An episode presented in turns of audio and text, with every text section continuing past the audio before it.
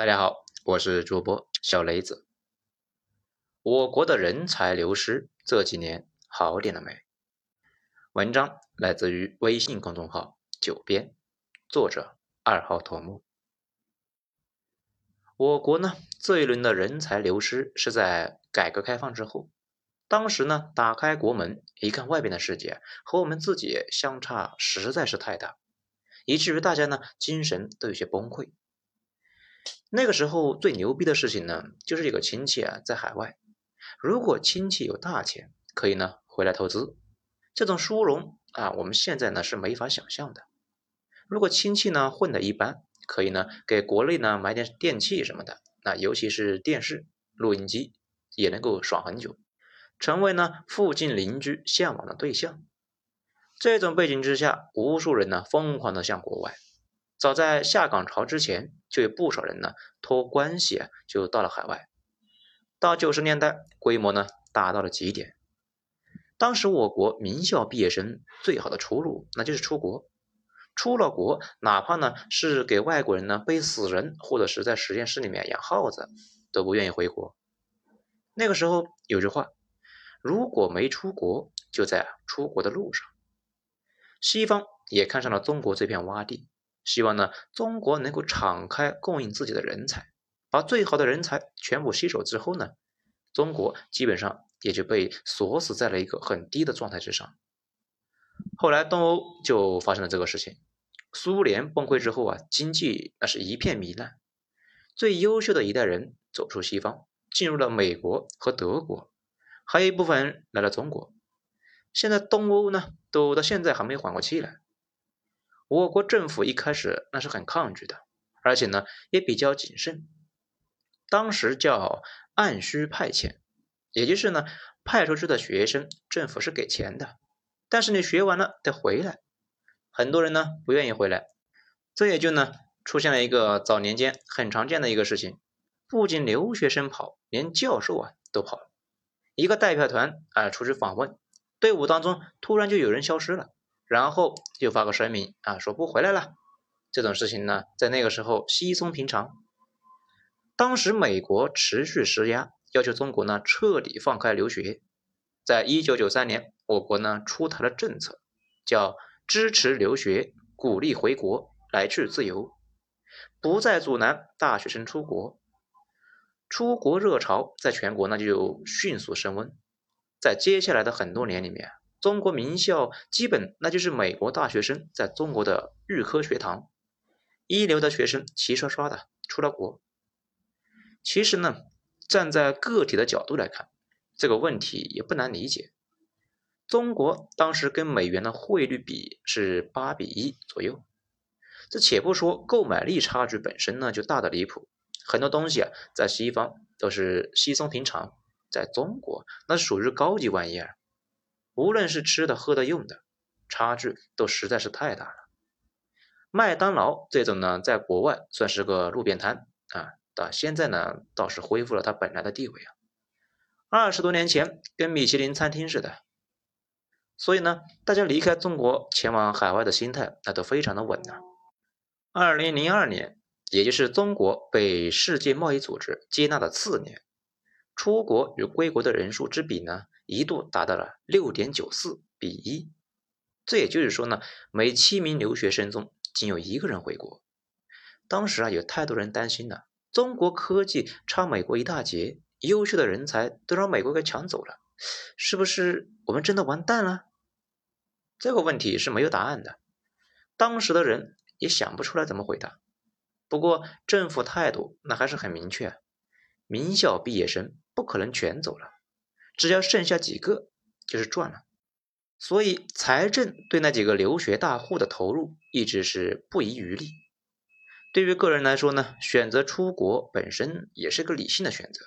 那个时候，你名校毕业最好的去处，主要呢是政府或者是国企，这些部门的收入呢又不是太高，民营企业的发展呢还很弱小，也没什么技术，主要也是呢把国外的一些落后的技术呢。倒腾到国内来卖。如果你是个研究型的人才，毕业之后不想去国企或者政府，可以呢去的地方还真的不多。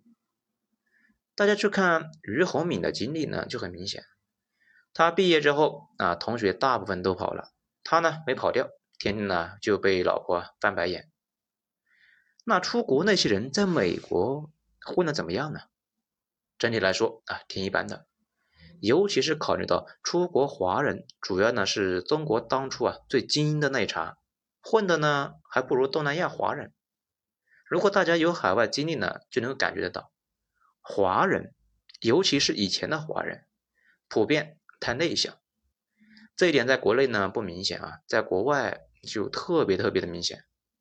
内向这个事呢本来就没啥事，但是时间长了就容易被忽略。再加上呢啊，平时跟大家联谊的比较少，路上呢碰上了也不主动打招呼，大家会觉得你不太友好。那这种感觉基本就已经深入人心。事实上，我们现在看那些 A、B、C 啊，也就是美国出生的华人小孩，跟我们差别已经是很大了。一个个那都是黑黑的啊，长期呢咧着嘴笑，看着是嘴大眼睛小。性格内向这个事看的是个小事，其实是个大事。华人在海外升迁一直受影响，就跟这个呢就强相关。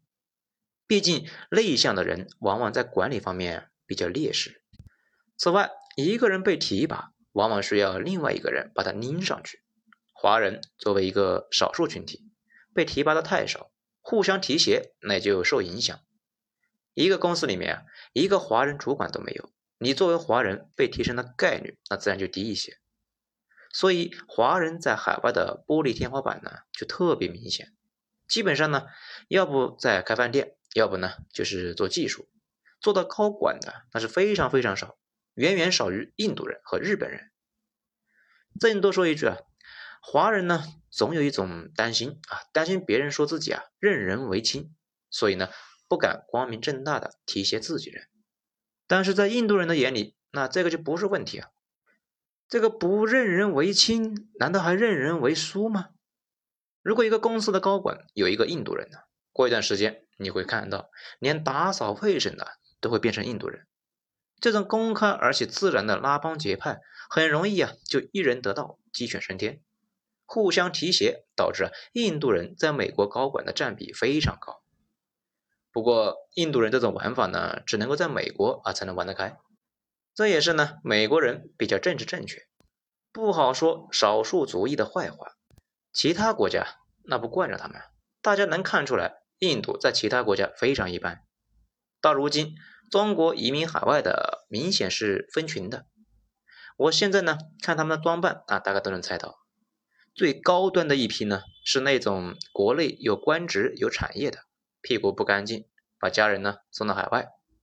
这种呢，一般是住的小区非常好，穿扮呢倒也正常，大部分都是无业游民啊，到处溜达，开雷克萨斯啊，反正呢不缺钱。心态比较平和，比如曲婉婷，他妈呢贪污了三点五个亿，他呢苟在加拿大不回来。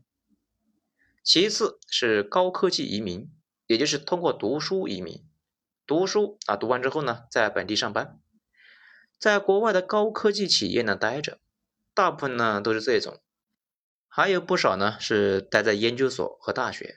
我们说的人才流失，其实呢也主要就是这部分。这些人出国之后啊，往往跟国内的关系很紧。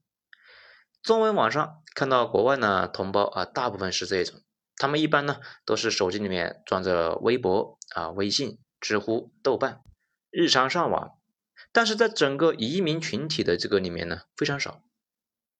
此外，就是早年啊，以为国家要完蛋了，当时国内呢过得还不错，这费劲巴拉的呢搞了个移民，去海外干点乱七八糟的活。一般呢都是超市啊、车行、洗衣店、饭店、中介、中药店。这个呢，台湾人啊非常爱开这个东西。华人出国经常呢在台湾人的饭店里面打工。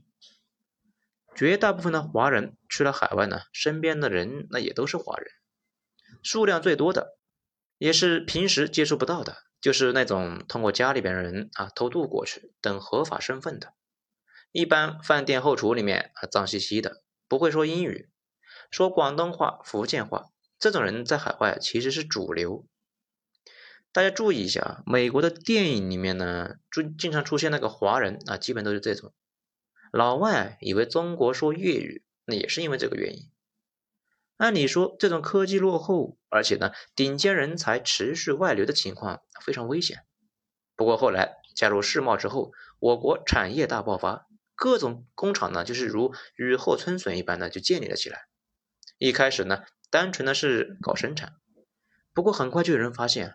品牌比生产更赚钱，然后很多人就开始搞品牌，这就有点像金字塔，底座大，衍生出来了高塔尖，产业自发开始升级。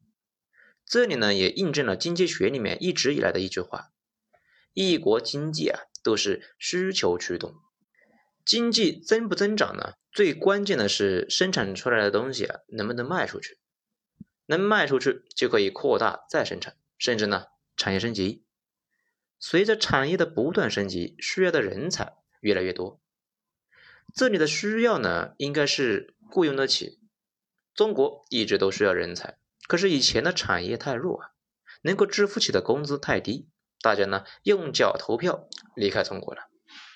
到如今，这随着经济变好呢，工薪方面对人才的吸引力越来越高。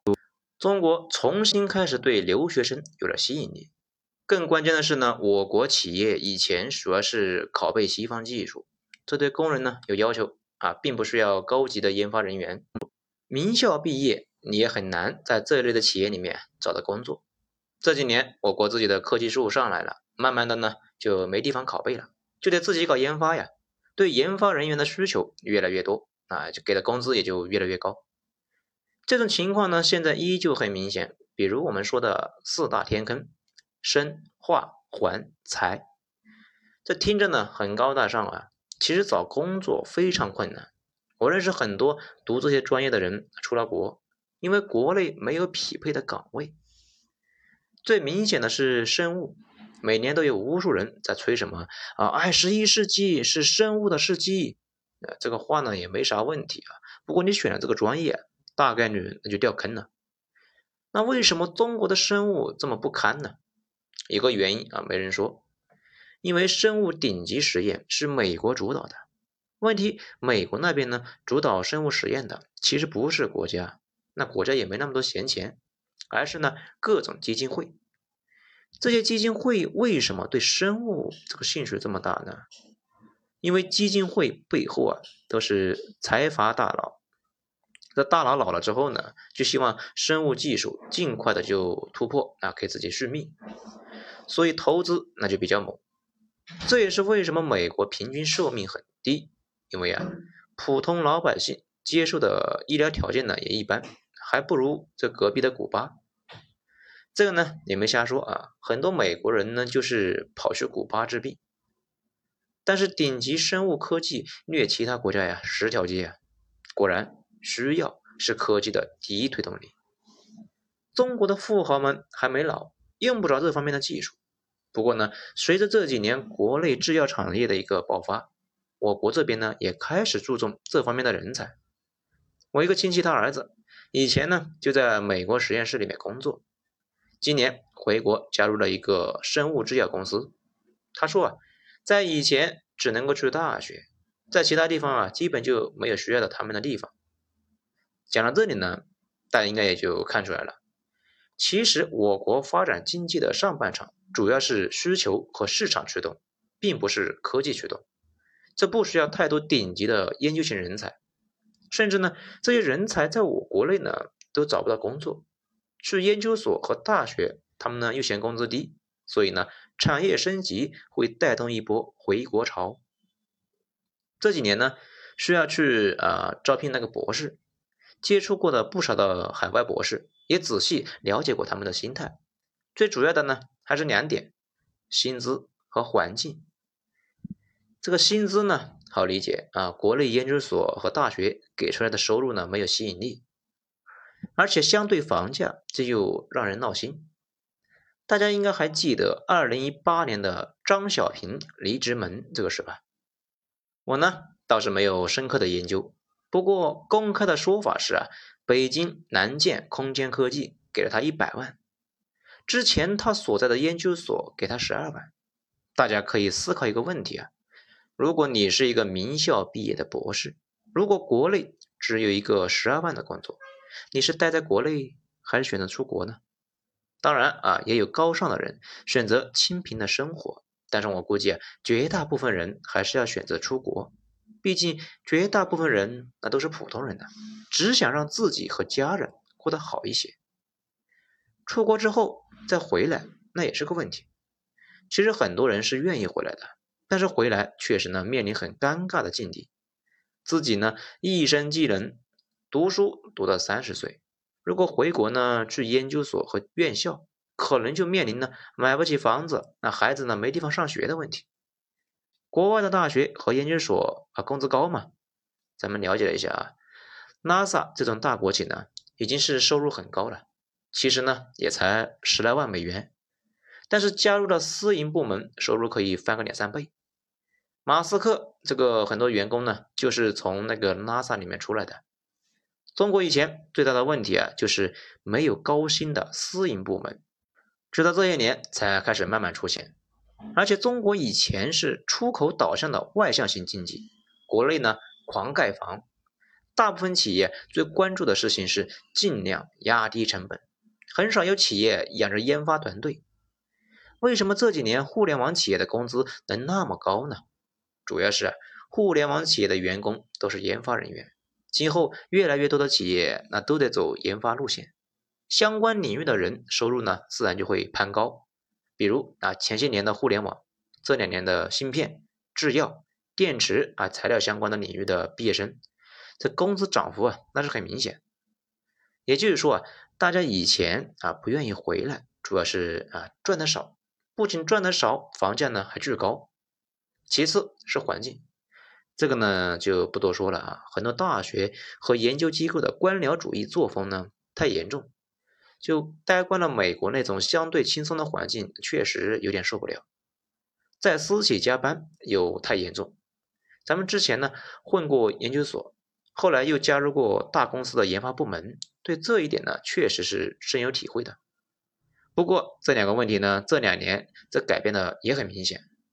一方面是这几年我国很多企业也拿出大笔资金搞研发，可以支撑科研人员的高工资了。在另外一方面呢，政府部门和公司都在调整工作的方式，以前的工作作风这几年改变很大。咱们其实呢，这个觉得啊，聊奉献或者是爱国很不好，还是要讲待遇和环境。而且这是一个良性循环的过程呢，待遇好，人才充分释放，带来技术和管理的进步，做大蛋糕，进一步啊让环境和待遇呢变得更好。随着市场蛋糕越来越大，这些问题啊都会自发解决。在最后呢，回过头来看啊，我国确实那也是步步惊心。如果产业一直没能做大，那就跟俄罗斯似的。人才和资源出口国，自己的资源全部支持人家建设了。如今我们又走到了一个关键的节点，只能向上突破。科技呢，基本是成了我国唯一的出路。吸引海外人才归国，也就呢成了一件大事。好在市场自有解决之道，对利润的追求，让企业自然而然的提高薪酬吸引力，加大人才引入力度。从现在的情况来看，出国最猛的清华出国的比例正在下降，学成回国的比例呢逐年上升。这也是为什么美国竟然破天荒的开始限制中国理科去美国留学，大概率呢是他们评估过了，在美国留学生对中国的好处已经是大于对美国的好处。外交部还专门发了声明谴责美国，更证实了这一点。送留学生出去这个事，应该是绝对的利大于弊。好，今天这个章节呢，可能让大家不那么舒服啊。不过呢，看问题啊，既要看到长处，也看到不足。而且我个人觉得，最危险的时期已经过去了，前些年已经触底反弹，今后呢，情况会越来越好。在此，也向那些呢一直以来拿着远低于市场工资的科研工作者致敬，他们。实在是太不容易了。好，今天咱们就讲到这里，精彩咱们下章接着继续。我是主播小雷子，谢谢大家收听。